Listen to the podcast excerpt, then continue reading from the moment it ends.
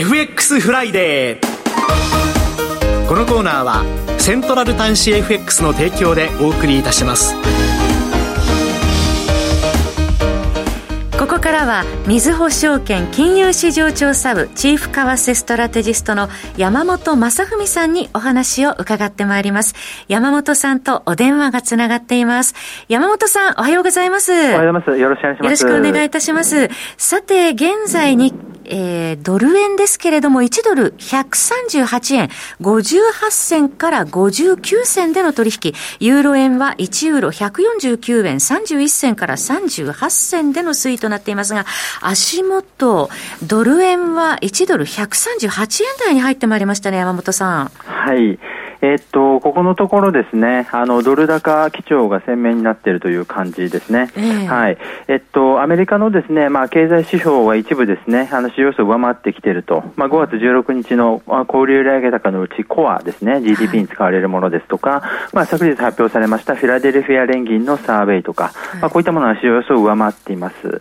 えで、あと、フェッド高官からもタカ派的な発言が出てきていましてですね、はい、まあ、あの、6月も追加利上げをする可能性が、まあ、あの、示唆されたりとか、そういったものがあります。あとあの債務上限問題に関してですね、あのまあ18日ぐらいからまあちょっとあの楽観的なあのコメントがまあ議会から出てきたりしてですね、あのまあ短期的に解決するんじゃないかとかですね、そういう期待が少し高まっていると。あともう一つですね、重要なのが、はい、えっ、と人民元が上下落してるんですね。中国の経済指標が悪化して中国の景気の再加速期待が後退していまして、えー、まあこういった中国人民元アジア通貨資源国通貨こういったものが全般的に下落して、対価としてドルが上がっていると、まあ、そういったところも大きいと思います。はい。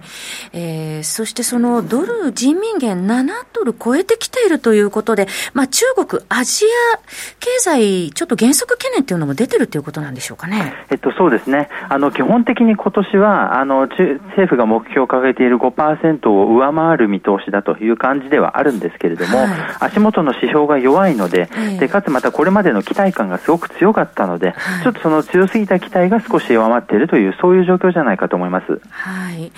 えー、というところで、ちょっとそのあたりも気になりますけれども、どうなんでしょうか？えー、当局が、えー、景気刺激策を出してくるというような可能性も見えるんでしょうかね、今後。はい。今のところですね、あの、中国当局はあまりそういった素振りを見せていないというところなんですね。はい。はい、おそらく、その政府目標5%は上回りそうだという打算があるんじゃないかと思うんですけれども、えー、今後ちょっと景気見通しがですね、弱くなってきたとすれば、やっぱりこのある程度ですね、出てくる可能性がありますので、まあそういったところ非常に今後も注目だと思います。はい。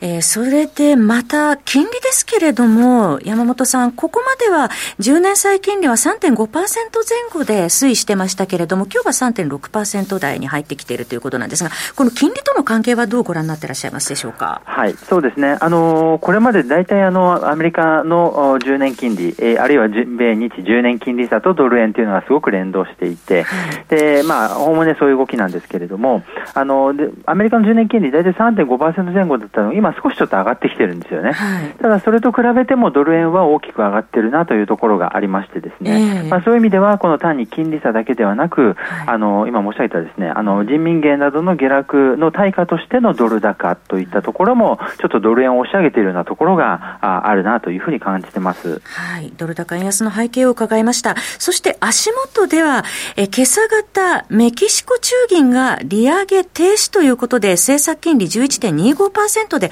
据え置いております。えー、メキシコペソに関してはどう見てらっしゃいますでしょうか？はい。えっと、しえっと、新興国通貨の中でもメキシコペソは結構あの堅調に推移している方かなというふうに思います。はい、で、あの、今回メキシコ中銀はですね、あの、まあ、政策金利を、まあ、これまで上げてきたものを据え置き、えー、としましたけれども、はい、11.25%ということで、えー、アメリカの5.25%に対して6%ポイント高いわけですよね。はい、で、今回あの、まあ、相当期間、まあ、あの、金利を据え置きますと、まあ、いうようなメッセージも出しています。えー、で、これは、あの、利下げ、利下げしませんというですね、あの、まあ、メッセージであって、利上げしないということではないと思うんですね。アメリカがもし追加利上げをした場合には、メキシコもまあ追加利上げしてくる可能性もあります。いずれにせよメキシコ中銀に関しては、すごくあの、えーとまあ、あの市場の信任が厚いということもありますので、あのまあ、中銀がです、ね、の金融政策運営に関してはですね、まあ、ずっと相対的にはやっぱりメキシコペソの支援材料になってるんじゃないかなと思っています。はいえー、大体メキシコペソ、どのあたり、えー、レンジでご覧になってらっしゃいますでしょうか？はい、今あの、まあ、7.83円前後でですね、まあ、推移していると思いますけれども、はい、えっとまあ、ここからですね、えっとまあ、当面で言えば、まあ、あのドル円のですね上昇もありますので、えっと、8円というのもちょっと視野に入ってくるかなという感じはいたします。はい、8円も視野にというところですね。はい、えー、その他、まあ、来週に向けてのお話ということで、先ほど伺いましたアメリカの債務上限問題、まあ、6月1日 X デーと言われていますが、近づいてきているという中で、やはりまたクローズアップされるところも出てくるかなというところでしょうか？そうですね。あの、本当にこの18日はですね、まあ非常に楽観的なあのコメントというか、はい、あの、今週にも合意できるんじゃないかとかですね、そういう話が出てきたわけなんですけれども、はい、共和党と民主党が本当に条件闘争で歩み寄っているのかっていうとですね、ちょっとその辺の細かいところはまだ見えてきてないわけですね。で、これまでの経緯からすると、ギリギリまで交渉が、まあ、あの、決着しない。えー、で、えー、まあ、特にですね、この、まあ、両方がですね、まあ、あの、もしこれが失敗しても、そのお互いのせいにし合うっていうですね、まあ、そういう状況が想定されますので、この X デーとされる6月1日に、が近づくにつれてですね、徐々にやっぱりひょっとしたらデフォルトするかもしれないという懸念でですね、えー、ドルの重しとなってくる可能性は私は高いんじゃないかなと考えています。ドル安方向に向かう場面もあるということでしょうか。はい。はい。そうしますと、来週のドル円のレンジはどのあたりを想定していらっしゃいますでしょうか？はい。えー、っと、今の状況だとちょっとあの上値、えー、まあ、あの、上昇方向になっていますので、はい、140円ぐらいまでの上昇はアシアに入れとかなければいけないと思います。はい、ただ一方で下値もですね、はい、あのこれあの結構一方向に上がった調整という可能性がありますので、少し悪い材料が出てきた場合のまあ反落もちょっと大きくなる可能性がありますので、まあ136円までは見ておく必要があると思っています。136から140円というところでしょうか。はい。その他来週に向けての各種指標などで気になるところはございますでしょうか？はい。えっとそうですね。まあ、あのアメリカのまあ重要指標、あのコア PC デフレーターとかあ出てきますし、あとはあの日本でもですね、えっとまあ、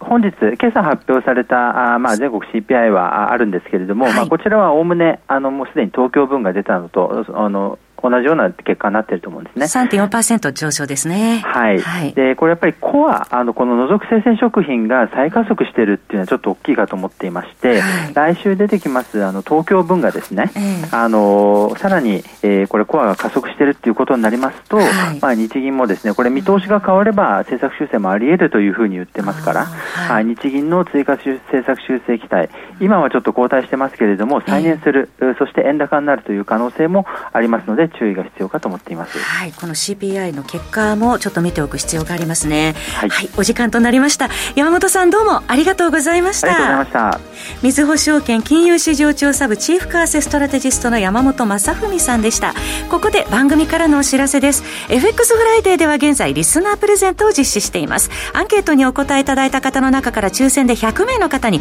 セントラル短資 FX からオリジナル縁起物手ぬぐいとボールペンをプレゼントします。プレゼントのご応募詳細は FX フライデー番組ウェブサイトをご覧ください。締め切りは本日5月19日金曜日です。まだの方はぜひご応募ください。以上、番組からのお知らせでした。FX フライデー。このコーナーはセントラル短資 FX の提供でお送りいたしました。